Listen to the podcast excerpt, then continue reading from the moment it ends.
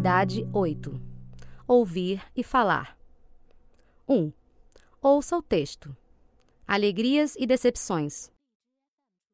Alberto, Cirilo e Vitória, três jovens entre 20 e 25 anos, estão trabalhando.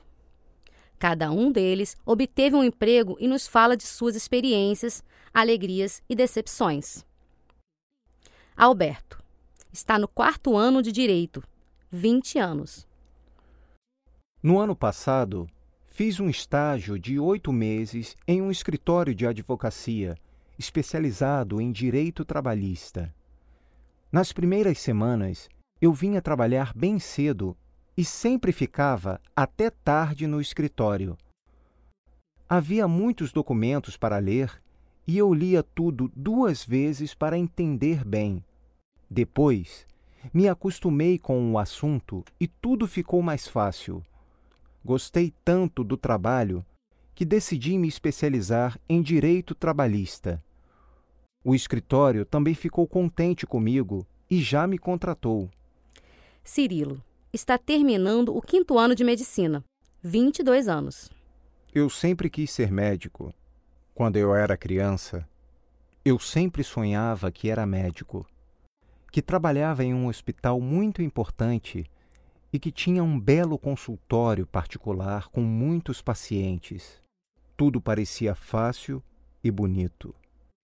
Hoje, as coisas são diferentes. Nada é fácil. Os estudos são tão cansativos quanto os plantões na enfermaria do hospital.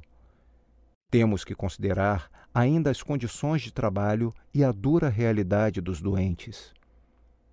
As coisas não são fáceis nem bonitas, mas eu gosto apesar de tudo.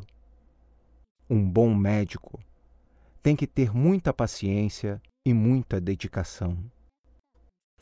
Vitória abandonou o curso de engenharia no segundo ano, 25 anos.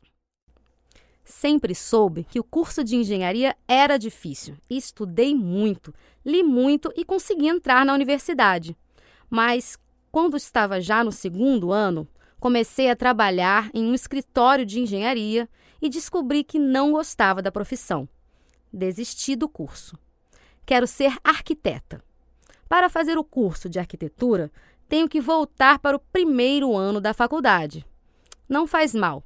Perder um ano é melhor do que fazer um curso contra a vontade.